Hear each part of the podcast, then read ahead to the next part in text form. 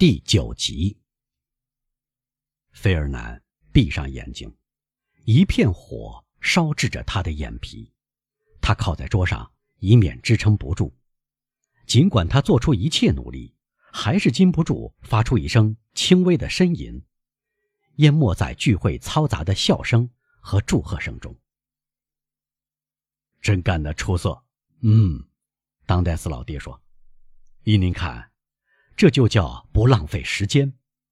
昨天早晨到达，今天三点结婚，您就对我说：“水手办事真快呀。”可是其他手续，唐格拉尔胆怯地提出异议：“婚约文书呢？”婚约，当戴斯笑着说：“婚约已办妥了，梅赛德斯一无所有，我也一无所有。”我们按夫妻共有财产制结婚，就是这样。这花不了多少时间书写，花钱也不会多。这些玩笑话又激起一阵快乐和叫好的喊声。因此，我们原以为是订婚喜宴。汤格拉尔说：“说实话，是一场婚宴。”不，当戴斯说：“您不会有什么损失，请放心。明天早上。”我动身到巴黎去，去要四天，回来要四天，认真完成我肩负的差事要一天。三月一日我就回来了，三月二日举行真正的婚宴。又一场盛宴的前景使欢乐倍增，以致当戴斯老爹本来在宴会开始时埋怨静悄悄的，如今在一片说话声中，想对未来的夫妇祝愿前程似锦。那是白费力气。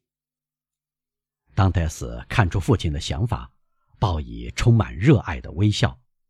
梅赛德斯开始去看大厅里钟声模仿杜鹃叫的一只挂钟是什么时间，对埃德蒙做了一个小小的手势。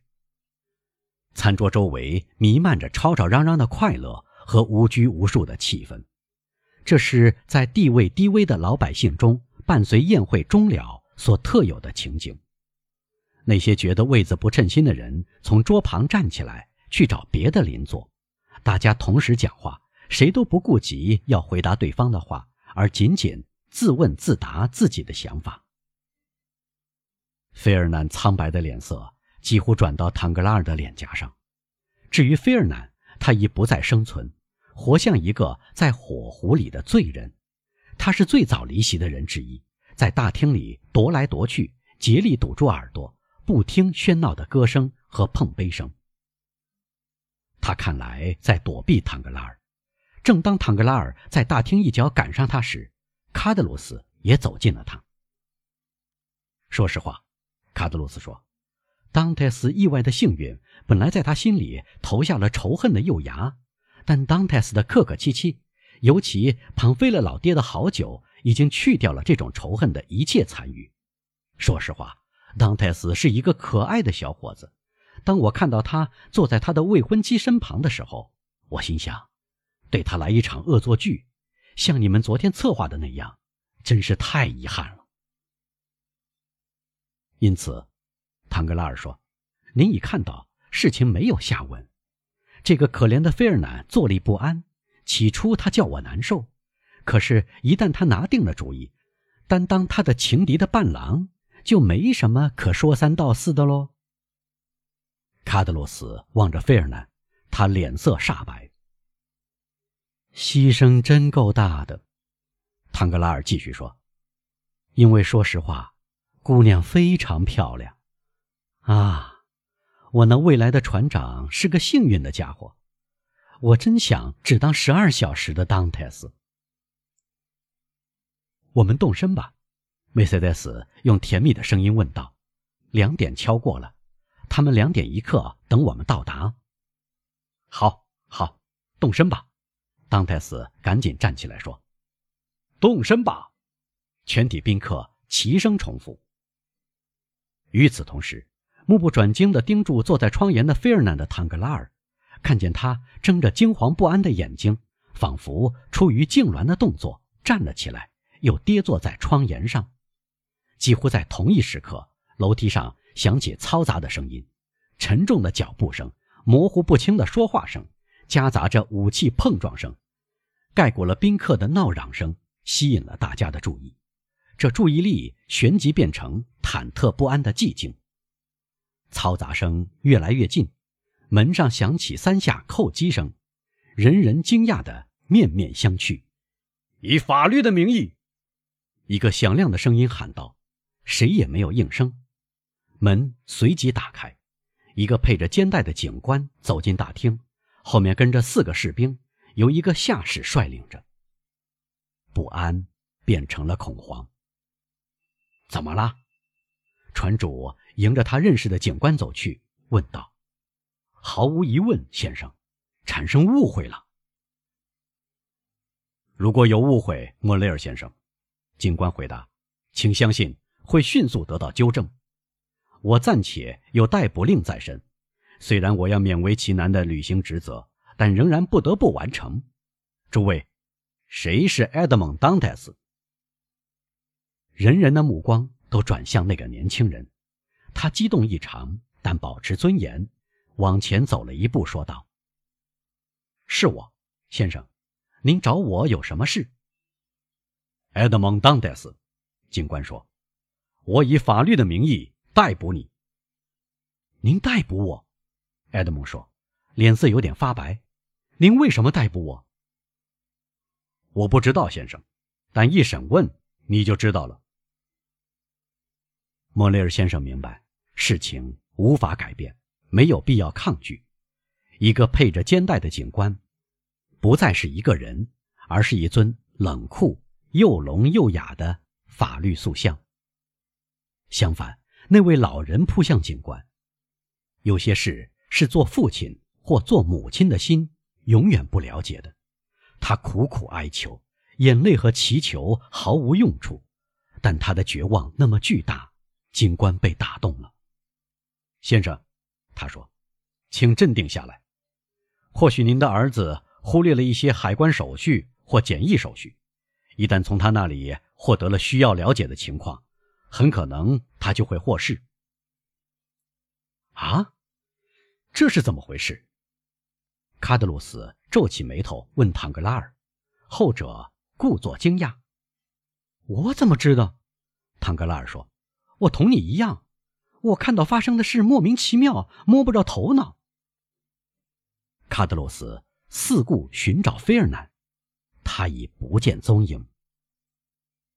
于是，昨天的一幕可怕而又清晰的呈现在他的脑海里。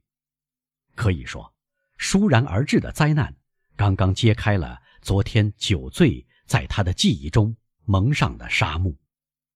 哦。哦，他用嘶哑的声音说：“难道这是您昨天所说的玩笑的继续，唐格拉尔？这样的话，让开这种玩笑的人倒霉吧，因为这种玩笑太卑鄙了。”我绝对没有干，唐格拉尔大声说：“相反，你明明知道我撕掉了那封信。”你没有撕掉，卡德罗斯说：“你只不过扔在角落里罢了。”住嘴！你什么也没有看见。你那时喝醉了。菲尔南在哪里？卡德罗斯问。我怎么知道？唐格拉尔回答：“大概忙自己的事去了。但我们别管这个，还是去照顾一下那些难过的可怜虫吧。”在他们谈话的时候，当泰斯微笑着同所有的朋友握手，准备束手就擒。他说：“大家放心，这一错误会马上得到解释。我想。”还不至于入狱吧？哦，当然，我可以担保是这样。”唐格拉尔说。这时，他走进形成全场中心的那群人。当戴斯走下楼去，前面走着警察分局局长，周围由士兵们簇拥着。一辆车门敞开的马车等在门口，他上了车，两个士兵和警察分局局长随后上车，车门又关上了。马车又踏上了往马赛去的路。再见，当泰斯！再见，埃德蒙！梅赛德斯冲向栏杆，大声喊道。囚犯听到这最后的喊声，仿佛是他的未婚妻从撕碎的心里发出的一阵呜咽，他从车门探出头来叫道：“再见，梅赛德斯。”他消失在圣尼古拉堡的一个屋角后面。你们在这儿等着我，船主说：“我搭上遇见的第一辆马车，赶到马赛去，再把消息给你们带回来。”去吧，大家异口同声地说：“去吧，快回来！”他跟着动身以后，所有留下来的人一时呆若木鸡。老人和梅赛德斯有一会儿显得孤零零的，各自沉浸在痛苦之中。他们的目光终于相遇了，他们发觉彼此如同两个遭到同一打击的受害者，便扑到对方的怀里。这当费尔南回来了，斟了一杯水喝掉，然后走去坐在一张椅子上。凑巧梅赛德斯离开老人的怀抱，就跌坐在他旁边的椅子上。费尔南出于本能，把他的椅子挪后一点。是他干的。卡德罗斯对唐格拉尔说：“他的目光没有离开过卡塔卢尼亚青年。”我不相信，唐格拉尔回答：“他太蠢了。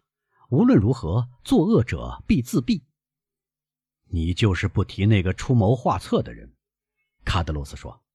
“啊，说实话，”唐格拉尔说，“但愿信口而出的话都得负责。”是的，信口而出的话。会成尖刺落下来。这时，围在一起的人用各种方式纷纷议论这次逮捕。您呢，唐格拉尔？有人问，您怎么看待这件事？我吗？唐格拉尔说：“我想他可能捎回来几包违禁品。如果是这样，您本该知道，唐格拉尔，您是会计啊。不错，但会计只知道报上来的包裹。”我知道船上装载着棉花，如此而已。